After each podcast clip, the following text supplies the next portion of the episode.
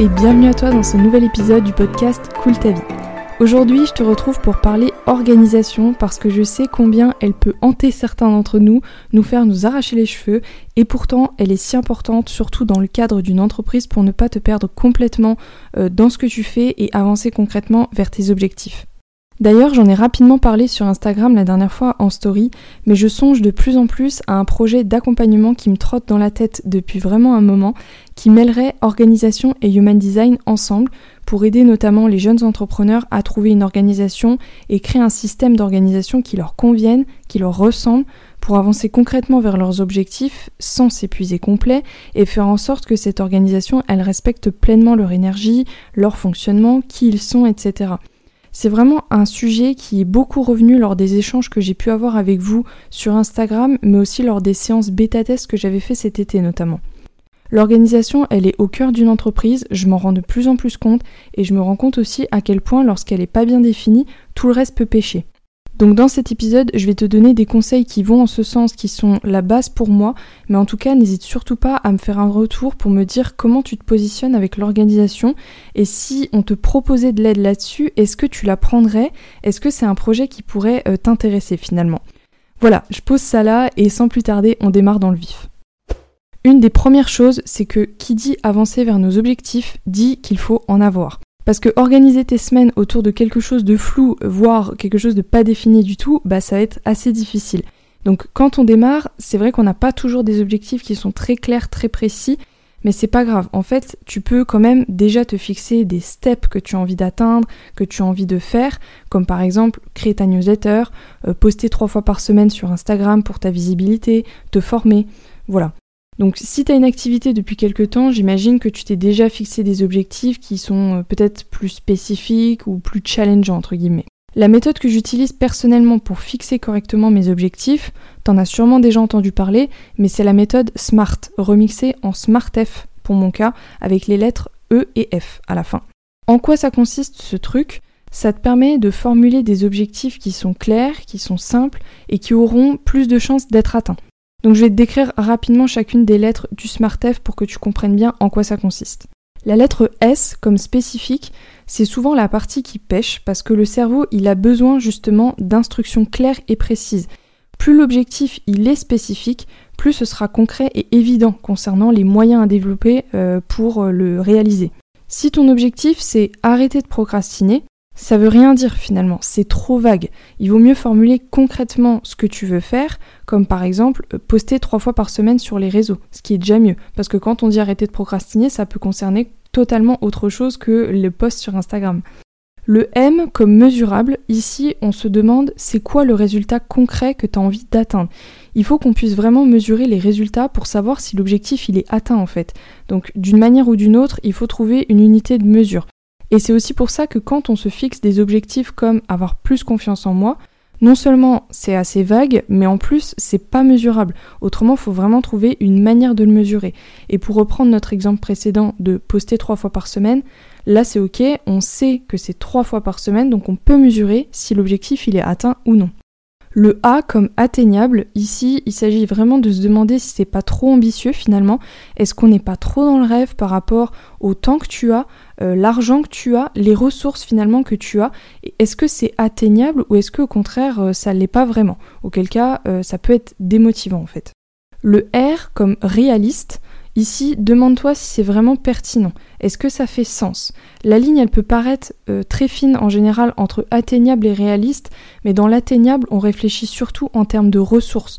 Par exemple, si tu te lances et que tu n'as pas encore défini ta stratégie de communication, t'as pas encore étudié ton client idéal pour savoir où il se trouve euh, exactement, et que tu te mets l'objectif de t'implanter sur tous les réseaux sociaux, bah en soi c'est atteignable parce que tu as le temps de le faire, mais est-ce que c'est vraiment pertinent? Je suis pas sûre du tout. Donc le R de réaliste, tu peux le remplacer par pertinent si tu as envie.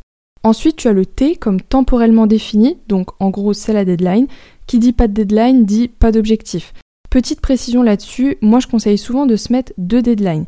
La deadline qui sera vraiment idéale pour toi, vraiment la deadline rêvée, et celle maximale pour prévoir les éventuels retards. Il faut savoir quand même que rien ne se passe jamais comme prévu, je pense que je t'apprends rien en disant ça.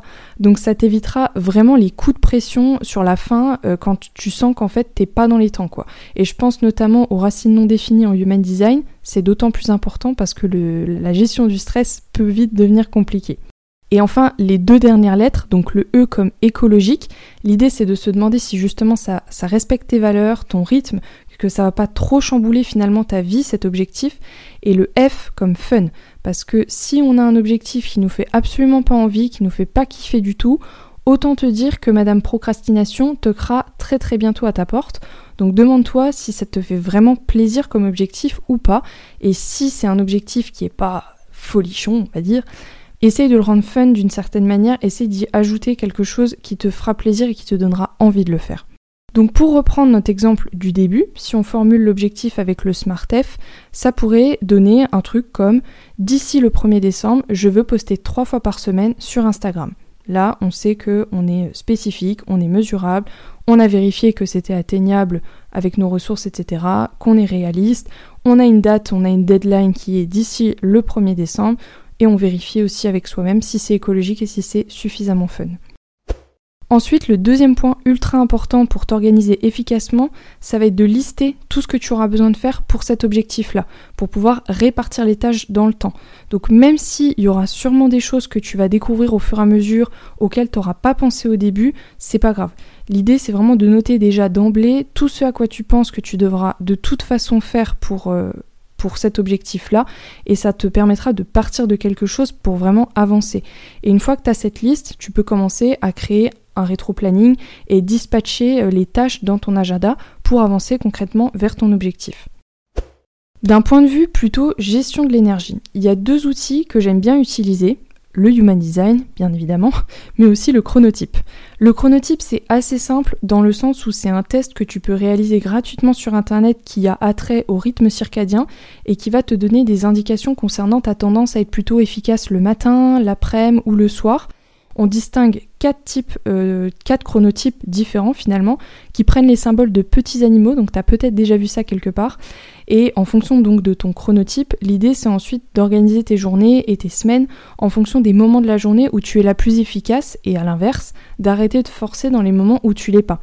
De toute façon, ça te fatiguera plus qu'autre chose, ça va sûrement te frustrer, et au final, t'avanceras pas mieux. Donc je te mettrai un lien en description pour aller faire le test si ça te dit. Euh, par exemple, si tu es ours, c'est en général la majorité des gens, privilégie les tâches productives euh, et qui demandent du jus de cerveau le matin entre 9 et midi à peu près. L'après-midi, tu risques de ressentir plus de fatigue, donc évite de te, surcharger euh, avec des tâches qui demandent beaucoup de concentration. Si tu es loup, pour le coup, c'est un peu l'opposé. Tu seras sûrement plus efficace en fin de journée et le soir, donc en gros, rien ne sert de forcer le matin. Pour terminer, j'ai envie de te donner quelques conseils pratiques d'un point de vue human design. Il faut savoir qu'on distingue deux grands types d'énergie entre ceux qui ont le sacral défini et ceux qui n'ont pas. Déjà, c'est quoi ce bazar? Le sacral, en Human Design, c'est le centre de l'énergie vitale, c'est celui qui fournit l'énergie la plus constante et fiable et qui fournit de l'énergie toute la journée en fait. C'est vraiment une question d'endurance ce sacral. Du coup, on ne donnera pas le même type de conseil pour les personnes qui ont le sacral défini et qui ont donc accès finalement à cette énergie vitale constamment, et ceux pour qui il n'est pas défini, où l'énergie elle sera beaucoup plus fluctuante. Juste avant de continuer, comme d'hab, si tu connais pas ton Human Design, tu as un lien en description pour aller le faire gratuitement. Tu as juste besoin de ta date, heure et lieu de naissance et c'est gratuit. Donc plus concrètement, si tu es de type générateur ou générateur manifesteur, tu fais partie des 70% de la population qui ont accès à l'énergie vitale venant du sacral toute la journée. Comme tout en HD, hein, je le reprécise, c'est pas mieux ou moins bien que le reste. Tout a ses avantages et ses inconvénients. Cette énergie, tu vas la générer en faisant plein de choses dans ta journée, et étant donné qu'elle est assez constante, ça va être important pour toi d'avoir une organisation qui est assez bien ficelée, avec des objectifs qui sont clairs, que tu découpes ensuite sous forme de tâches pour créer un, vrai plan d'action et une, vraie ligne directrice en fait. Je pense de toute façon que tu dois le ressentir que quand tu es un peu en mode freestyle, ça peut vite être déstabilisant parce que ça peut te frustrer pas mal et t'empêcher d'être productive. Donc pourquoi on dit que c'est important? Parce que cette énergie étant toujours là pour te servir, il se peut que tu fasses plein de choses dans ta journée qui servent pas forcément tes objectifs et que tu aies tendance peut-être un peu à l'éparpillement finalement. Le générateur manifesteur, il y est encore plus sujet parce que son énergie, elle est encore plus fougueuse que le générateur. Donc c'est important pour lui de savoir concilier toutes ses envies, ça c'est sûr que c'est important, mais en gardant quand même un certain cadre pour pas partir en live complet. Ce que le générateur, il a tendance à faire un peu plus facilement parce que l'éparpillement, ça a tendance à le stopper assez vite, ça entrave directement son sentiment de productivité. Les générateurs et les générateurs manifesteurs, ils sont branchés sur ce sentiment de satisfaction. Et c'est ce sentiment qui leur permet de régénérer leur énergie. Donc cette satisfaction, elle est très fonction de ton sentiment de productivité. Donc si tu as l'impression de papillonner tout le temps, de pas réellement avancer, bah ça risque de te frustrer beaucoup. Bien que l'idée c'est pas d'être à la course à la productivité, je tiens quand même à le préciser aussi parce qu'il faut aussi penser des fois à être au lieu de faire, c'est très très important. Mais quoi qu'il en soit, je te conseille de découper au maximum tes objectifs pour avoir une ligne conductrice et savoir exactement quelles sont les étapes que tu as à suivre. Travaille donc étape par étape au maximum en évitant le multitâche aussi au maximum parce que c'est clairement ce qui tue la productivité et privilégie le batching sur des plages de 3-4 heures de travail par exemple en fonction de comment tu le sens pour regrouper et éviter par conséquent de revenir 50 fois sur les mêmes trucs et donc de t'éparpiller. A l'inverse, si tu fais partie de la team sacrale non définie, tu es donc soit projecteur, manifesteur ou réflecteur, et ça représente environ 30% de la population. Pour toi, les mots d'ordre dans ton organisation, c'est simplicité et praticité maximale. Ton énergie, elle est moins débordante que celle d'un générateur ou d'un générateur manifesteur. Donc si tu commences à partir sur des process qui sont hyper compliqués, hyper longs, euh, tu vas vraiment te perdre et t'épuiser complètement là-dedans. Prévois des sessions de travail assez courtes mais intenses, genre euh, deux heures de travail deep focus sans faire ça 10 heures par jour, j'entends, hein, et en te concentrant absolument sur les actions à fort impact et virer tout le superflu en fait qui mettrait vraiment ton énergie à mal. Ce qui serait moins le cas du générateur qui, de toute façon, comme il a un peu cette réserve d'énergie du sacral, en fait, une heure de plus ou de moins passée sur quelque chose, en soi, ça change pas vraiment sa vie et ça sera pas forcément la même histoire pour toi. Donc pense à faire des pauses aussi dans ta journée pour souffler, même si bien sûr euh, c'est valable pour le générateur et générateur manifesteur, hein, parce que sinon le cerveau à un moment donné il fume. Hein. mais quand on a le sacral non défini, on absorbe et on amplifie cette énergie sacrale des autres. Donc surtout si tu travailles avec d'autres personnes, pense vraiment à te recentrer dans ton énergie régulièrement en faisant simplement des petites pauses tranquilles plusieurs fois dans la journée où tu es tout seul.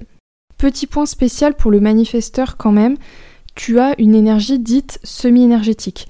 Donc là, la petite nuance, c'est que tu auras tendance à avoir des pics d'inspiration et de créativité sur lesquels tu as besoin d'apprendre à surfer. L'idée, c'est justement d'essayer au maximum de sauter sur ces moments-là pour faire des choses et à l'inverse, arrêter de forcer quand l'inspi n'est pas là. Évidemment, il y aurait moyen d'en dire encore plus et de donner des conseils plus précis pour chaque type en particulier. Là, j'ai voulu vraiment regrouper ça euh, en deux groupes pour faire assez simple et digeste dans ce podcast et pas perdre tout le monde. Euh, mais si c'est quelque chose qui t'intéresse, sache de toute façon qu'on peut en parler beaucoup plus longuement au cours d'une séance Human Design où je reviens sur le fonctionnement énergétique de ton type, euh, sur le plan pro, comment il vit le travail, comment il a besoin d'appréhender son énergie, quelles sont ses zones de génie, comment s'organiser efficacement, etc. Et plein d'autres choses bien sûr, mais là voilà, c'était pour faire le, le petit lien avec l'épisode du jour. Quoi qu'il en soit, je te mets du coup toutes les infos en description du podcast, donc n'hésite pas à aller consulter ça.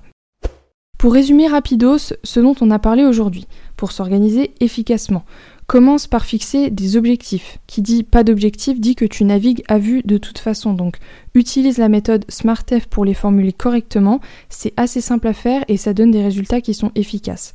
Ensuite, liste toutes les tâches que tu auras besoin de faire pour cet objectif au maximum, même si tu vas forcément passer à côté de certains trucs, c'est sûr et certain, tu ajusteras au fur et à mesure et c'est pas grave. Donc commence à répartir comme ça tes tâches dans le temps pour organiser un planning et avancer sur tes objectifs. D'un point de vue énergie, tu peux t'appuyer sur ton chronotype pour connaître ta tendance à être plutôt efficace le matin, le soir, etc. Et donc organiser tes journées en ce sens au maximum. Et enfin, d'un point de vue human design, pareil, bah, tu peux t'appuyer sur le fonctionnement énergétique de ton type pour mieux t'organiser et surtout ne pas t'épuiser totalement au risque de te démotiver encore une fois. Voilà, je te remercie de m'avoir écouté jusqu'au bout. J'espère vraiment que cet épisode t'aura plu et qu'il t'aura surtout aidé. Comme toujours, n'hésite pas à me faire un retour sur Instagram ou par mail et n'hésite pas aussi à venir me dire ce que tu penserais d'un projet qui mêlerait organisation et human design ensemble bah, pour créer un système qui respecterait pleinement ton énergie, qui serait à ton image pour avancer euh, concrètement dans tes objectifs. Et aussi, pense à me laisser 5 étoiles sur le podcast si tu as 2 minutes parce que ça m'aide vraiment à le faire connaître. Sur ce, je te souhaite une belle journée, soirée ou nuit en fonction de quand tu m'écouteras. Prends soin de toi, ciao